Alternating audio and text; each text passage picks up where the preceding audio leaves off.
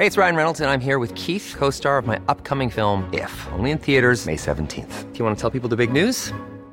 All right, I'll do. Sign up now and you'll get unlimited for $15 a month in six months of Paramount Plus Essential Plan on us. Mintmobile.com slash switch. Upfront payment of $45 equivalent to $15 per month. Unlimited over 40 gigabytes per month. Face lower speeds. Videos at 480p. Active Mint customers by 531.24 get six months of Paramount Plus Essential Plan. Auto renews after six months. Offer ends May 31st, 2024. Separate Paramount Plus registration required. Terms and conditions apply if rated PG.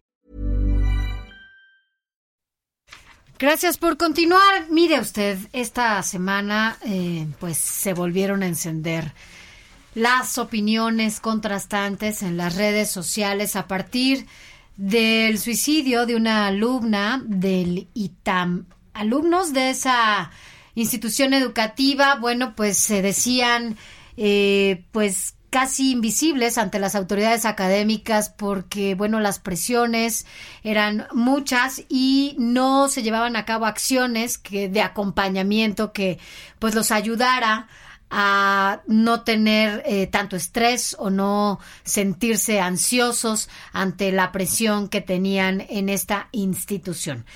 Al final, bueno, pues todo se traduce a la falta de atención en esta salud mental que ha sido muy estigmatizada por muchos y muchas durante tantos años, porque pareciera que ir con un especialista es, es malo, ¿no? Y entonces no detectamos en qué momento o a partir de qué necesitamos nosotros en una autoevaluación este tipo de ayuda. Y sin embargo, esta este debate que ya se ha generado en las redes sociales ya lo traspasó y ahora, bueno, pues también ha generado muchas reacciones en diferentes espacios. Pero para hablar de este tema, agradecemos al doctor Ricardo Cecín Diep, que es psiquiatra del Hospital Ángeles del Pedregal, que esté con nosotros esta mañana para platicar en particular sobre este suicidio que, pues, tuvo lugar eh, con una alumna allá en Élita. Muy buenos días, doctor. Muy buenos días, Sofía. La salud mental, pues es un tema que no del que casi no se habla, doctor, y del que yo creo que todos y todas deberíamos estar atentos y no dejar de lado porque es lo más importante, no sé usted qué opina, usted es el especialista, pero para mí creo que es el motor al final que nos conduce, ¿no? Para cualquiera de nuestras actividades. Sin duda, desafortunadamente, como bien dice, hay...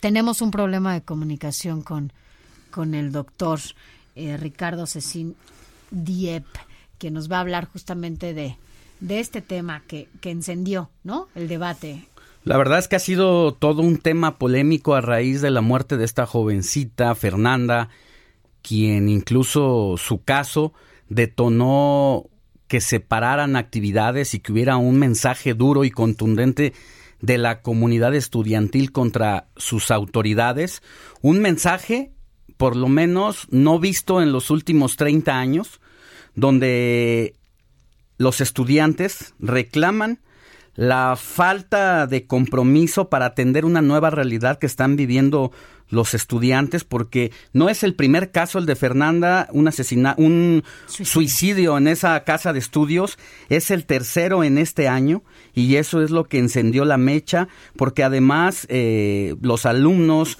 cohabitan eh, pues con en medio de que algunos tienen padecimientos como trastornos alimenticios de ansiedad, depresión y esta comunidad estudiantil señala a la institución de ser hasta cierto grado responsable por no haber generado un ambiente sano en el aprendizaje de los estudiantes de esta casa de estudios que ha sido reconocida por crear eh, pues personas, ¿no? Liderazgos, incluso sobre todo en el área eh, económica, que han ido a estudiar a Harvard o a otras instituciones y que han regresado a gobernar este país y que hoy ese modelo que hicieron estas personas provenientes de esta institución pues está siendo desmantelada por el gobierno de Andrés Manuel López Obrador porque asegura, afirma que el neoliberalismo no fue la panacea a la pobreza y que solamente el neoliberalismo detonó en que un número pequeño de personas acumularan la riqueza y no se distribuyera. Por eso, en medio Por de todo lado, este contexto, claro. es relevantísimo este caso específico. donde se detona, ¿no? Donde, donde pasa esto que, bueno, fue el lunes, no fue el 11, fue el lunes, si no mal recuerdo, 11 de, de diciembre cuando se lleva a cabo esto y ven, sí, es una institución que además ha sido enaltecida, ¿no? Y también destacada por varios eh, personajes que, como decías, estaba y encabezaban ciertos sectores económicos y políticos de este país, sobre todo en la administración del presidente Felipe Calderón. Pero bueno, ya tenemos en la línea al doctor de nuevo, eh, doctor eh, Ricardo Cecindie, nos estaba comentando.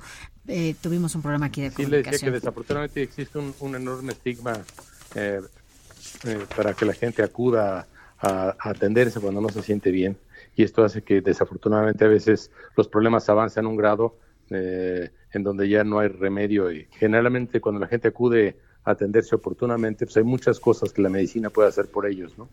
Doctor, esto que ocurre eh, en la comunidad universitaria del ITAM apenas es el botón también de lo que ocurre en todo el país.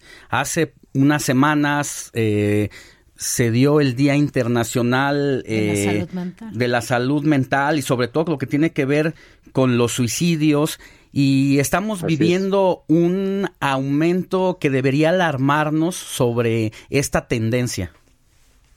Sin duda, eh, Alejandro, mira, eh, ciertamente hay una eh, hay investigaciones que nos hablan de cómo el suicidio en adolescentes ha incrementado a nivel mundial. No es un tema solo mexicano, Eh, por razones que no son claras al 100. Sabemos que en los adolescentes en los últimos 10 años se duplicó la tasa de suicidio, lo cual implica es una llamada de alerta para toda la sociedad.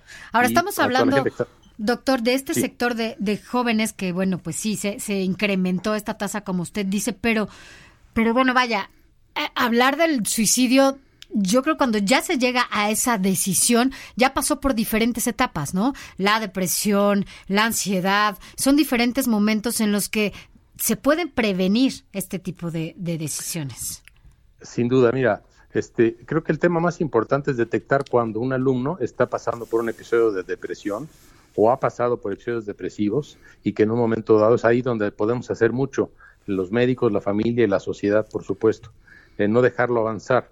Y creo que en este sentido el tomar medidas preventivas en la gente que tratamos con adolescentes es lo que nos diría cuando oportunamente hay algo, eh, hacer recomendaciones a la familia eh, y al mismo estudiante para, para que se atienda. Doctor, eh, la queja de los estudiantes es que tienen una sobrecarga de trabajo en las aulas, lo cual estaría a debate porque habría que ver qué dicen las generaciones pasadas comparando los modelos de estudio de la actualidad. Lo que es cierto es que también los estudiantes cada vez están menos pegados a los libros y en atención a los maestros por Las redes. eh, las redes sociales y el celular, que hay personas que pasan hasta seis horas en ello y quizá esto también aumenta la depresión.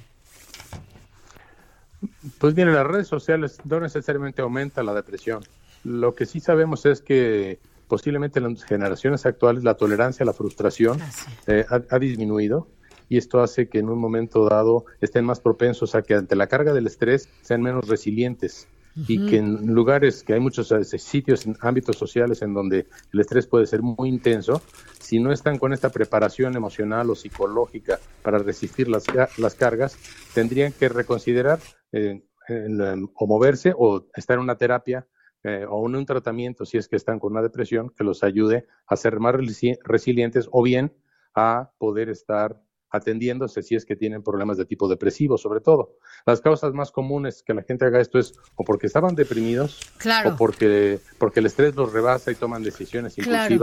A veces no tan planeadas. Gracias, doctor. Nos tenemos que ir. Gracias por su compañía aquí en este informativo. Así es, un tema que da mucho de qué hablar. Seguramente volvemos a, a Sofi, saludos hasta Guadalajara, José Luis Valencia y Tania Regalado. Saludos a Y los futuros. Llegamos, llegamos al futuros. fin de este, de esta emisión. Un gusto haber compartido micrófonos contigo. Igualmente, este fin de semana nos vemos el otro. Hasta la próxima.